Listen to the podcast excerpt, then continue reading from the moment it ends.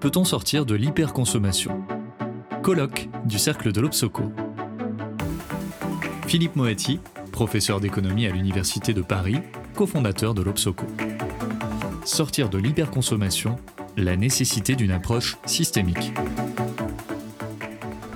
Bonjour à tous, j'ai l'honneur de, de, démarrer. Pourrait déjà passer une demi-heure à définir ce qu'est l'hyperconsommation. On a eu des réunions passionnées et passionnante là-dessus. On n'est pas tout à fait d'accord. Donc, je, vais rapidement me débarrasser de la question de la définition pour euh, rentrer dans le vif. En gros, pour mon propos, l'hyperconsommation, c'est le stade contemporain de la société de consommation et qui serait marqué par, euh, d'une part, l'extension du champ de la marchandisation.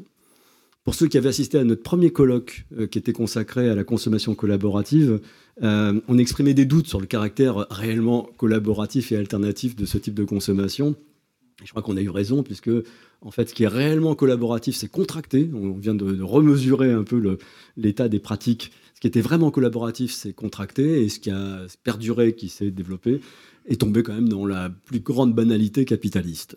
Donc, extension du champ de la marchandisation, une consommation qui ne se contente pas de, viser les, besoins, mais qui touchent l'émotionnel, l'expérientiel, etc., ce qui leur rend encore plus efficace. Et plus généralement, une société marquée par la promotion des valeurs matérialistes, hédonistes, narcissiques, etc., etc. Voilà, on va se contenter de ça pour planter le décor. Et donc la question qu'on se pose, c'est euh, peut-on sortir de l'hyperconsommation? Mais pourquoi faudrait-il en sortir? C'est quand même un présupposé qui semble important. D'abord et avant tout, parce que hyperconsommation, ça rime aussi avec surconsommation et que l'on sait que ce modèle n'est pas, soutenable, tout simplement. Donc on pourrait s'arrêter là. Euh, si on continue comme ça et si on exporte notre modèle au reste du monde, on sait qu'on va dans le mur. Donc rien que pour ça, ça nécessite de poser la question et de réfléchir aux moyens d'en sortir.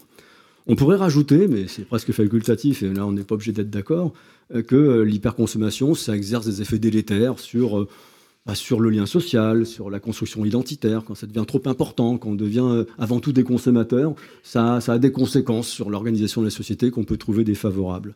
Et puis, euh, dernier point, euh, si la consommation, au moins, ça nous rendait plus heureux, ben, pourquoi pas Mais la science du bonheur, je mets des guillemets, a quand même montré, même si aujourd'hui c'est un peu plus contesté, mais que globalement, quand on consomme déjà beaucoup, consommer encore plus, ça n'a qu'un impact très marginal sur l'amélioration du bien-être des populations. En tout cas, ce petit bien-être en plus est à mettre en rapport de tout ce qu'on perd, notamment sur le plan environnemental. Donc voilà, des bonnes raisons, si vous voulez, de se dire peut-être qu'il faut changer de logiciel. Alors comment?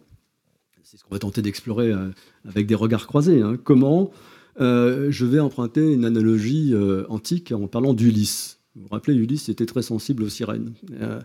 et donc, première manière d'essayer de lutter contre l'hyperconsommation, c'est de monter sur le mât et euh, de demander à, nos collaborateurs de surtout ne pas nous détourner de boucher nos oreilles en quelque sorte, boucher nos oreilles, nous rendre sourds au chant des sirènes de l'hyperconsommation.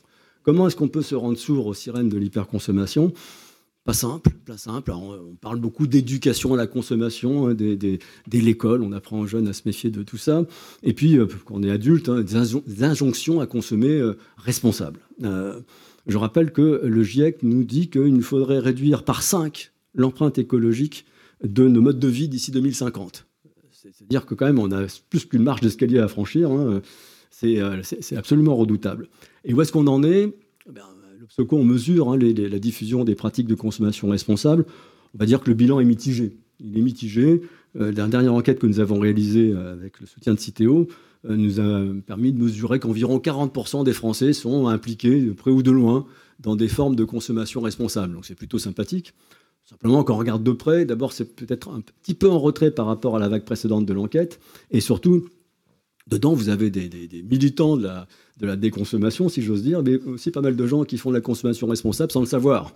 Euh, en fait, ils font de la sobriété subie, et notamment euh, dans la période récente, avec le, coût de l'énergie en particulier. Baisser la température de son logement était souvent plus guidé par la volonté de préserver son pouvoir d'achat que de sauver la, planète. Donc en fait, euh, c'est assez mitigé l'engagement des Français dans cette consommation responsable. Et une enquête plus récente encore qu'on vient de réaliser nous indique que seulement 7% des Français estiment qu'ils pourraient réduire un peu leur pouvoir d'achat sans, sans, que ça nuise excessivement à leur qualité de vie. 7%.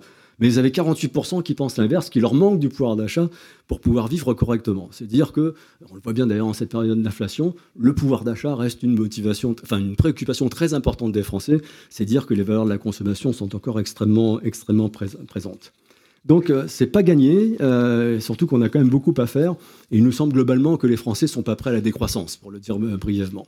Mais n'est-ce pas trop demander aux consommateurs que de porter le fardeau de la transition écologique, alors qu'ils ne sont qu'une partie du, problème Et puis, n'oublions pas que si la consommation a occupé autant de place dans, la société, dans nos vies individuelles, c'est aussi parce qu'elle contribue à remplir un vide existentiel. Donc, si on veut que la consommation recule, eh bien, il faut trouver moyen de remplir le vide laissé par la consommation par autre chose. Donc là, il y a une piste de réflexion qui nous renvoie au changement culturel. Hein. Qu'est-ce qu'on pourrait promouvoir à la place de l'hyperconsommation pour donner du sens à la vie? Ben Là aussi, la science du bonheur nous, dit des choses. D'abord, un, élément pris de nos enquêtes, quand on pose la question suivante aux Français, pour vous personnellement, qu'est-ce qui résume le mieux une vie réussie? Donc on leur donne deux choix dans une liste d'items. Ce qui arrive en premier et largement devant tout le reste, c'est l'épanouissement personnel, la réalisation de soi. 44% des Français ont coché cette case dans un, en, premier choix ou en deuxième choix. C'est largement devant le deuxième item qui dit l'aisance financière et le confort matériel, 28%. Donc il y a une aspiration, à bien vivre, euh, à l'eudémonisme, pour reprendre des mots, des, mots savants. il n'y a qu'à voir les succès de librairie de tous les ouvrages de vulgarisation de la psychologie positive. Donc il y, a envie de quelque chose qui s'écarte un peu du plaisir éphémère de la, de la consommation. Et donc là aussi, on peut se plonger dans les acquis de la science du bonheur, au carrefour donc de la psychologie et de l'économie.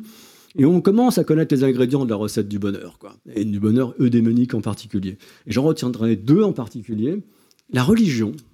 La religion, effectivement, il y a un lien entre la pratique religieuse et le sentiment de bien-être. Alors là, je trouve que c'est c'est biface, quoi. Hein. Soit effectivement, c'est revenir à des valeurs prémodernes euh, de, négation de l'individualisme, soit ça signifie qu'il y a un besoin de spiritualité, et d'ailleurs on pourrait trouver la spiritualité dans des formes laïques. Euh, donc voilà, je pense qu'on a ce besoin de, on dit souvent besoin de sens, ça nous ramène à ce besoin de spiritualité, il y a sans doute quelque chose à travailler là-dessus, sur lequel je ne sais pas comment on peut agir, à vrai dire. Il y a un deuxième levier qui me semble encore plus prometteur, c'est les loisirs. Les loisirs, et notamment les loisirs actifs, c'est-à-dire les loisirs qui produisent quelque chose, de matériel ou d'immatériel. Nous avons réalisé à deux reprises un observatoire des, loisirs des Français et nous avons pu montrer, à partir d'une modélisation économétrique, hein, que plus les gens sont engagés dans la pratique des loisirs actifs, plus ils se déclarent heureux et plus ils sont en situation d'équilibre psychologique. Donc là, ici, on a un truc intéressant parce que il y a de la consommation hein, associée à ces loisirs, mais c'est une consommation qui rend les gens heureux. Et puis, euh, peut-être que c'est une incitation à travailler moins, finalement, pour pouvoir passer plus de temps sur sa passion, et une passion qui apporte vraiment des choses aux individus. Malheureusement, quand on pose la question aux gens, est-ce que vous préférez plus d'argent ou plus de temps libre? Bah 40% nous disent qu'ils préfèrent plus d'argent, euh, plus de temps libre, contre seulement 16% qui privilégient le temps libre euh, à, l'argent. Donc il y a une sorte de mésallocation des ressources. En fait, on n'est pas nos ressources temporelles et monétaires là où il y aurait le meilleur effet sur le bien-être. Euh, et pourquoi? Bah Parce que c'est sans doute difficile de s'extraire de l'hyperconsommation lorsque les sirènes chantent de plus en plus fort et chantent en plus dans les oreilles de chacun la chanson qu'ils ont envie d'entendre. Et là, je, me mets sur le banc des accusés, marketing au sens très large, et j'ose le faire dans cette maison, hein, qui, euh, avec des moyens de plus en plus sophistiqués, sait attiser le désir de consommation par la promesse du petit plaisir immédiat. Alors je sais que ça va être contesté cet après-midi, mais bah, tant mieux, tant mieux, ça ouvrira le, débat. Du coup, deuxième idée, euh, si euh, au-delà de se rendre sourd au, au chant des sirènes, il y a peut-être mieux, c'est baïonner les sirènes baillonnons les sirènes. Et comment on peut faire? Il y, a une manière très simple, la voie réglementaire. La voie réglementaire, et ça commence, ça a commencé. C'est-à-dire que si on veut gagner de l'argent, continuer à gagner de l'argent dans une économie capitaliste, il faudra respecter des règles de plus en plus draconiennes qui feront que l'initiative privée contribuera effectivement au bien commun, en tout cas arrêtera de nuire au bien commun. Donc les, lois se succèdent, hein, AGEC, climat et résilience, la taxonomie européenne, la directive communautaire sur le reporting, la durabilité des entreprises. Ça y est, le train, le train est parti. Euh, il vise la décarbonation, la, promotion de, l'économie circulaire. On ne peut que, s'en réjouir. Il y a évidemment le grand sujet de la publicité. Est-ce qu'il faut faire taire la publicité, qui est la voix justement des, sirènes Je rappelle que la Convention citoyenne avait la publicité dans le collimateur, et sérieusement, puisqu'elle voulait interdire la, publicité sur les produits les plus émetteurs de gaz à effet de serre, euh, interdire les panneaux publicitaires dans la ville, interdire les pubs non adressées, pardon, les prospectus dans les boîtes aux lettres, etc. Voilà. Évidemment, tout ça aurait des conséquences sur la, concurrence entre les entreprises, sur l'économie des médias. Euh, Ce n'est pas, un détail. Bon, on, peut et on, doit. Mais peut-être qu'à côté de baïonner les sirènes, parce qu'on ne sait pas dans quel état de santé on les trouvera une fois qu'on les aura baillonnés, est-ce qu'on ne pourrait pas leur apprendre à chanter une autre chanson? Une autre chanson qui fasse beaucoup moins mal aux oreilles et vers lesquelles on pourrait aller en toute quiétude, sans avoir peur d'y laisser sa peau. Alors il y a deux manières de penser ça. Bah, sortir du capitalisme, voilà une idée qu'elle est bonne. Par exemple, si vous lisez l'ouvrage de Timothée Paric sur euh, euh, Ralentir ou périr, euh, il nous explique que la situation est dramatique et je pense qu'il a raison. Et juste après, il nous dit, ben voilà comment il faut faire. On va, on va d'abord descendre d'un cran. une fois qu'on aura descendu d'un cran, on va rentrer dans un régime post-croissance. Et il nous dit à plusieurs reprises, euh, c'est pas possible dans une économie capitaliste. Il nous faut une économie de, coopérative, une économie sociale et solidaire, etc. Alors, il faudrait qu'il m'explique, et il n'explique pas, comment on fait dans le temps qui est imparti, qui est très très court, pour passer d'un système euh, éminemment capitaliste au centre vers un système alternatif dont on ne destelle aujourd'hui que les, contours. Donc là, je crois que c'est assez peu réaliste. Donc si on part de l'idée qu'on va devoir faire avec le capitalisme, qu'est-ce qui nous reste comme possibilité? Ben, Pas grand-chose. Euh, déployer de nouveaux business models. Réfléchir à comment on peut internaliser la vertu dans le vice. M'exprime. Le vice, c'est la recherche du profit, hein, c'est le moteur du capitalisme. Comment on peut internaliser la vertu dans le vice, c'est-à-dire faire de, euh, du, respect des engagements euh, climatiques en particulier, une condition de la rentabilité, mais qui ne soit pas par la coercition, que ça rentre dans le business model. Et honnêtement, à ce stade-là, euh, on voit deux pistes. Alors c'est très facile à dire, c'est très difficile à mettre en place. L'économie de la qualité, c'est-à-dire en gros, arrêter de chercher de créer de la valeur économique par les quantités, mais créer la valeur économique par la qualité, c'est-à-dire la, couche de valeur qu'on rajoute en termes de valeur ajoutée. Moins de produits, mais des produits plus chers.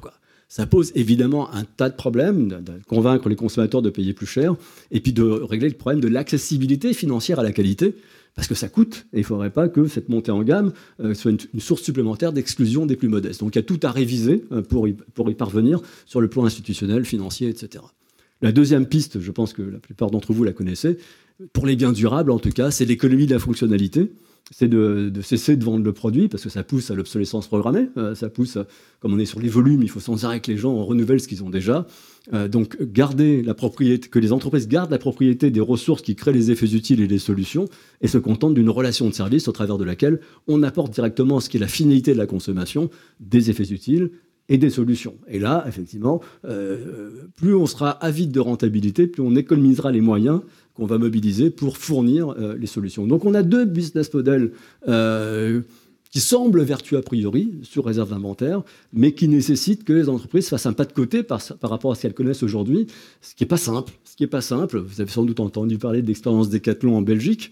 Euh, c'est pas simple d'arriver à passer d'un modèle où on joue sur les quantités vendues à un modèle où finalement on reste propriétaire de ressources et on cherche à créer de la valeur par la capacité à rendre service. C'est un changement radical. Est-ce que les entreprises ont assez de plasticité pour basculer d'un modèle à un autre?